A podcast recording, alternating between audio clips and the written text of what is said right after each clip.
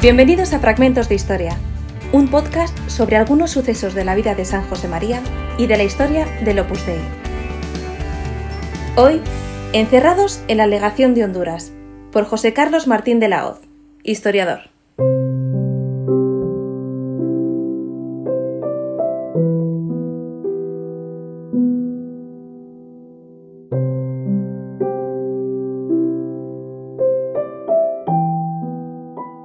Se suele afirmar que la historia es maestra de vida y verdaderamente los que nos hemos dedicado a esta materia tenemos experimentado que cuando se vuelve a los documentos, cuando se vuelve a esa historia bien hecha, eh, objetiva eh, y debidamente marcada, realmente se aprende mucho de la historia y se aprende mucho de cómo aplicar la historia a la propia vida. Es lógico que en estos días que estamos viviendo una situación tan especial con el coronavirus, es lógico que volvamos nuestra mirada hacia atrás, hacia la historia de la Iglesia, hacia la historia del Opus Dei, hacia la historia de San José María, para aprender para nuestra propia vida.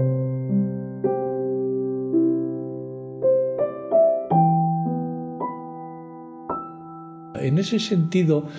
hay una escena muy concreta, muy práctica, que puede quizás ser objeto de un momento de consideración por nuestra parte desde el ángulo de la historia. Es esa etapa que se suele llamar eh, la legación de Honduras, el momento en el que en plena guerra civil española, en los primeros meses de 1937, el frente de guerra ha quedado ya estabilizado, las campañas militares a lo largo de esos meses se van a concentrar en Málaga, se van a concentrar en Santander, en Bilbao, es decir, el sur y en el norte de la península. Y todavía eh, no está decidida la guerra, eh, todavía diplomáticamente ni bélicamente está decidida la contienda.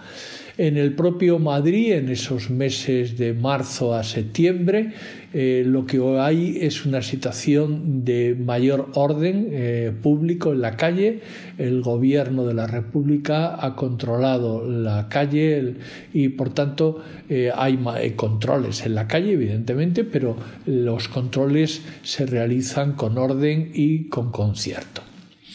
En el mes de marzo, las embajadas de los diversos países en Madrid eh, se habían coordinado para dar apertura a aquellas personas que querían buscar refugio porque se sentían perseguidas por el régimen.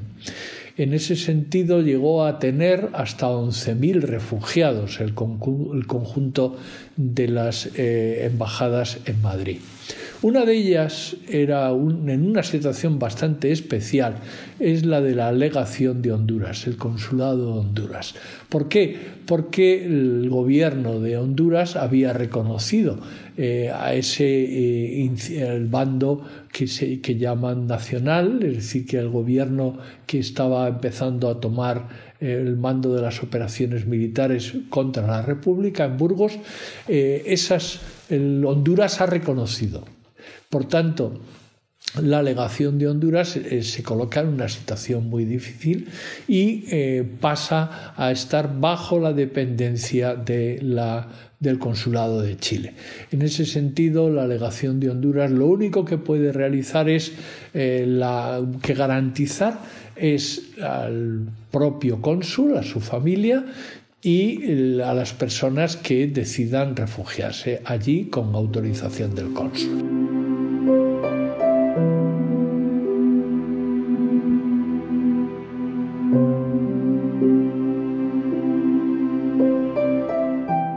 Tiene más atribuciones la alegación. Y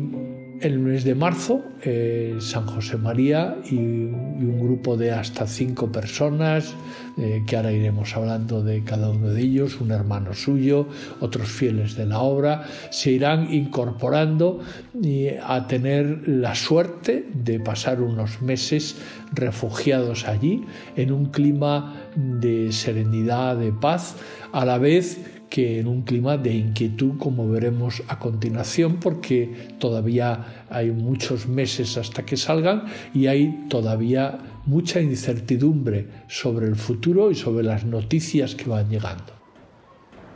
El consulado de Honduras eh, estaba situado en el Paseo de la Castellana, en el número 51 duplicado, en un edificio que actualmente se conserva muy cerca de la plaza de Emilio Castelar el cónsul de, Honduras vivía en el principal izquierda y en el principal derecha vivía un familiar suyo, eh, pero ya eh, estaban bajo bandera americana. Por tanto, el principal izquierda es donde estaba la legación de Honduras y había alquilado el primero izquierda de tal modo que eh, lo que sería la sede de la legación de Honduras, el principal izquierda, una casa bien amueblada, elegante, con un hall amplio y cinco habitaciones, un cuarto de baño grande y un cuarto de estar. Eh, eso, que en condiciones normales hubiera podido vivir una familia eh, o dos, ahí vivían cinco familias. Y al fondo, en esa habitación, un pequeño cuarto de estar con una, ventana que daba a un patio interior, ahí es donde se aloja San José María y cinco personas. Eh, y ahí es donde también con colchonetas a veces eh, tienen que meterse todavía dos personas más. En el piso de arriba, en ese anexo que había alquilado el consulado, ahí llegan a estar hasta 30 personas, incluso hasta 60 en algún momento. Todo eso queda bajo la bandera hondureña y en principio fue respetado durante la guerra. Es verdad que hubo momentos de sobresalto cuando alguna de las embajadas, por ejemplo la de México, fue asaltada, eh, pero en general eh, se mantuvo eh, el respeto hacia estas legaciones o estas embajadas.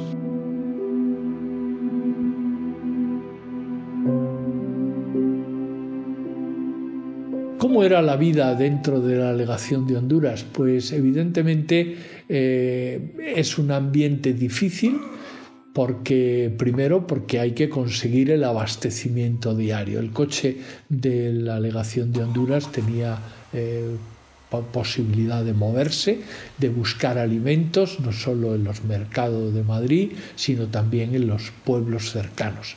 y todos los días salía eh, a la búsqueda de la alimentación necesaria. Esa alimentación, en la medida en que podían conseguirla, bastante escasa, pero bueno, por lo menos algo podían tomar en la comida y algo en la cena y al menos algo parecido a un café con leche en el desayuno o un té. En ese sentido, esa alimentación diaria se servía en el gran salón de, la delegación, que poseía una mesa muy grande, y donde, eh, bien por turnos o bien eh, apretadamente, pues se servía esas comidas diarias. Por lo tanto, el primer problema es el problema lógico del abastecimiento, sobre todo en la medida en que va pasando el tiempo de la guerra y por tanto lo que va llegando a los mercados de Madrid cada vez es menos y de peor calidad.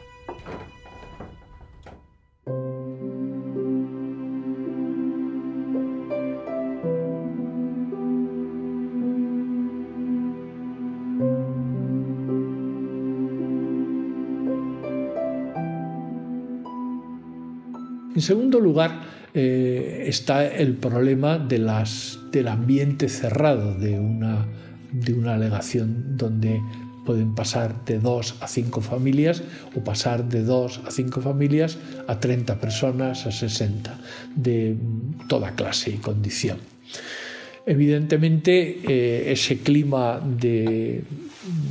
vivir juntos, personas tan distintas, y por otra parte que están en una situación de incertidumbre eh, desde que si puede ser asaltada la embajada o la legación en este caso por su fragilidad diplomática eh, y también porque hay una incertidumbre sobre cuál va a ser el final de la contienda. Eh, por otra parte, la radio mm, que oyen es la radio de la República y lógicamente los mensajes que se transmiten no son mm, del todo exactos, corresponden más bien a los intereses del mando republicano. Lógicamente, eh, cualquier noticia eh, pasa a ser eh, comentario, pasa a ser un bulo que a veces son creados por el propio nerviosismo de las personas. En ese sentido, contrasta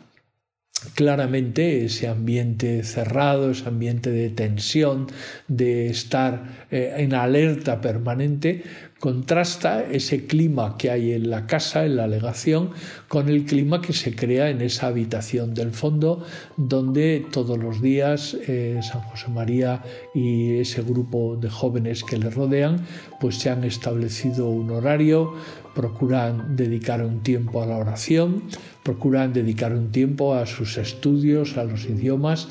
también incluso alguno de ellos se va preparando una conferencia, un tema de su especialidad y y van eh, exponiéndolos. También hay momentos para la broma, porque eh, lógicamente en la convivencia estrecha, pues también surgen esas bromas que hacen pues, más amable, distendido el ambiente en el que están viviendo. Por ejemplo, pues eh, José María González Barredo, que es uno de los que está allí, que es catedrático de instituto de física y química, que después marcharía a Estados Unidos, trabajaría en el equipo de Fermi. José María González Barredo siempre fue un hombre muy despistado. En este caso, sus despistes eh, pues, se manifestaban en que todo lo que veía lo guardaba en el bolsillo. De tal manera que San José María, cuando alguien preguntaba si se había visto un objeto o aquel otro, decía, mirar en los bolsillos de José María o en su maleta, que era el armario. Y efectivamente, muchas veces podía salir desde una camisa hasta un paraguas.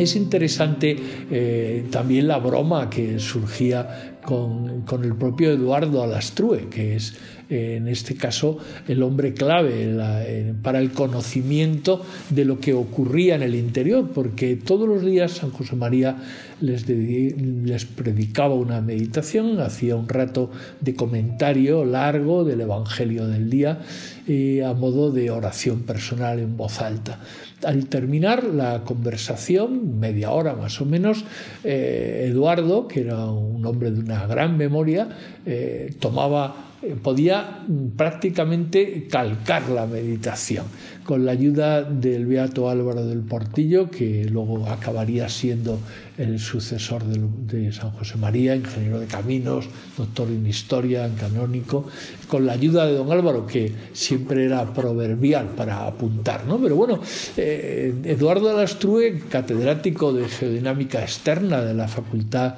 de, Ciencias Naturales de Sevilla y después catedrático de geodinámica externa de la Facultad de Geológicas de la Complutense,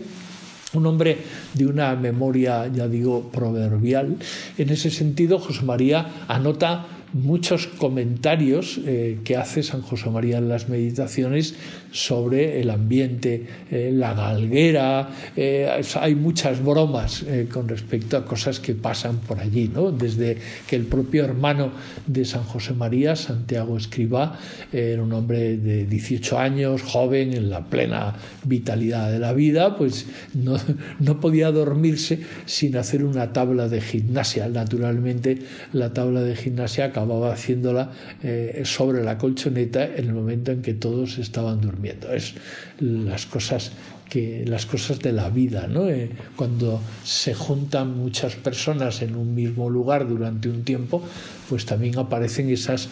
pequeñas manías o esas pequeñas bromas que van surgiendo en la convivencia.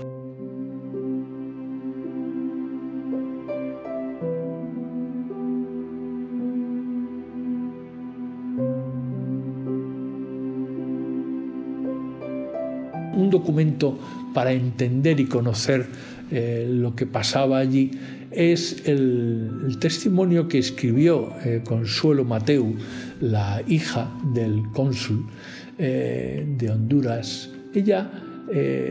que era muy joven, eh, tenía esa curiosidad natural y ella notaba que había algo especial en aquella habitación, en aquel grupo de personas. Ella sabía que don José María era sacerdote porque en la primera etapa de la vida consular le habían dejado celebrar la misa. Después, por miedo a represalias, porque había guardia, la, la República puso guardia en las puertas de los consulados para que nadie no pudieran ser denunciados, San José María pasó a celebrar misa en el interior, es decir, en la propia habitación que ocupaban. En ese sentido, ella, que conocía que don San José María era sacerdote y veía que el grupo de jóvenes a su alrededor, ella eh, siempre pensaba, aquí hay algo más que un sacerdote y un grupo de jóvenes. Aquí hay algo especial. E, esa manera de tratarse, esa manera de, cuidarse unos a otros, esa elegancia en el modo de tratar, esa paz interior,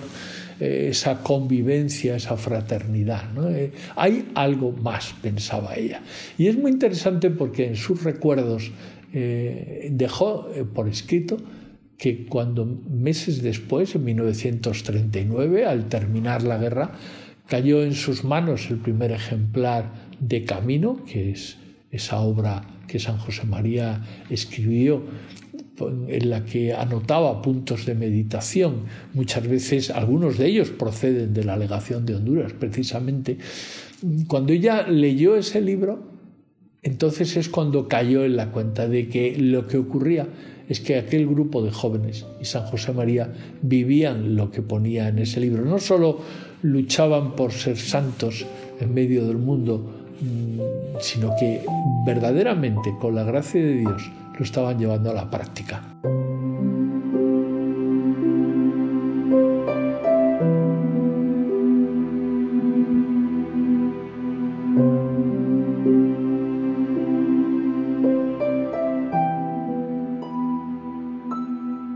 El Opus Dei llevaba muy poco tiempo de vida. Eh, se había desarrollado muy poquito todavía. Eh, había personas de la obra en Valencia, estaba aquel pequeño grupo en Madrid, la residencia de estudiantes en la calle Ferral, la residencia Día.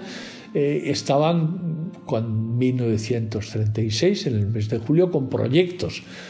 pero realidades eran muy poquitos y algunos de ellos al comienzo de la guerra civil están encarcelados, otros como estos tienen la suerte de pasar unos meses junto al fundador, otros como Isidoro Zorzano, ingeniero industrial, uno de los primeros miembros del Opus Dei, eh, estaba en la calle y era como el enlace, porque era ciudadano argentino, era, había nacido en Argentina, aunque luego había estudiado el bachillerato en Logroño, allí había conocido a San José María cuando los dos eran jóvenes estudiantes en Logroño. Y Después terminó la carrera de industriales en Madrid, había trabajado en Málaga y luego viene a Madrid para ser el director de la residencia de estudiantes de la calle Ferrat, de la nueva residencia que iba a abrirse en el mes de julio, un proyecto que quedó truncado precisamente por el inicio de la guerra. Por eso es, es muy importante el comentario de Juan Jiménez Vargas, otro de aquellos que estaban refugiados, médico, catedrático de fisiología de la Universidad de Barcelona y luego de la Universidad de Navarra, un castizo madrileño de, de una gran talla humana, aunque de aspecto eh, quizás era bastante bajo, pero de altura, pero era un hombre de una gran categoría humana y espiritual. Y Juan, eh, cuando se apagaban las luces en la plaza de Castelar, eh, para reducir gastos, ya en la, noche, él conseguía salir un momento de la, de la legación de Honduras para dar un paseo y viendo y repasando el día ante la apariencia de que no habían hecho nada, él se hacía esta consideración un día más, pero aquí estamos sacando adelante la familia.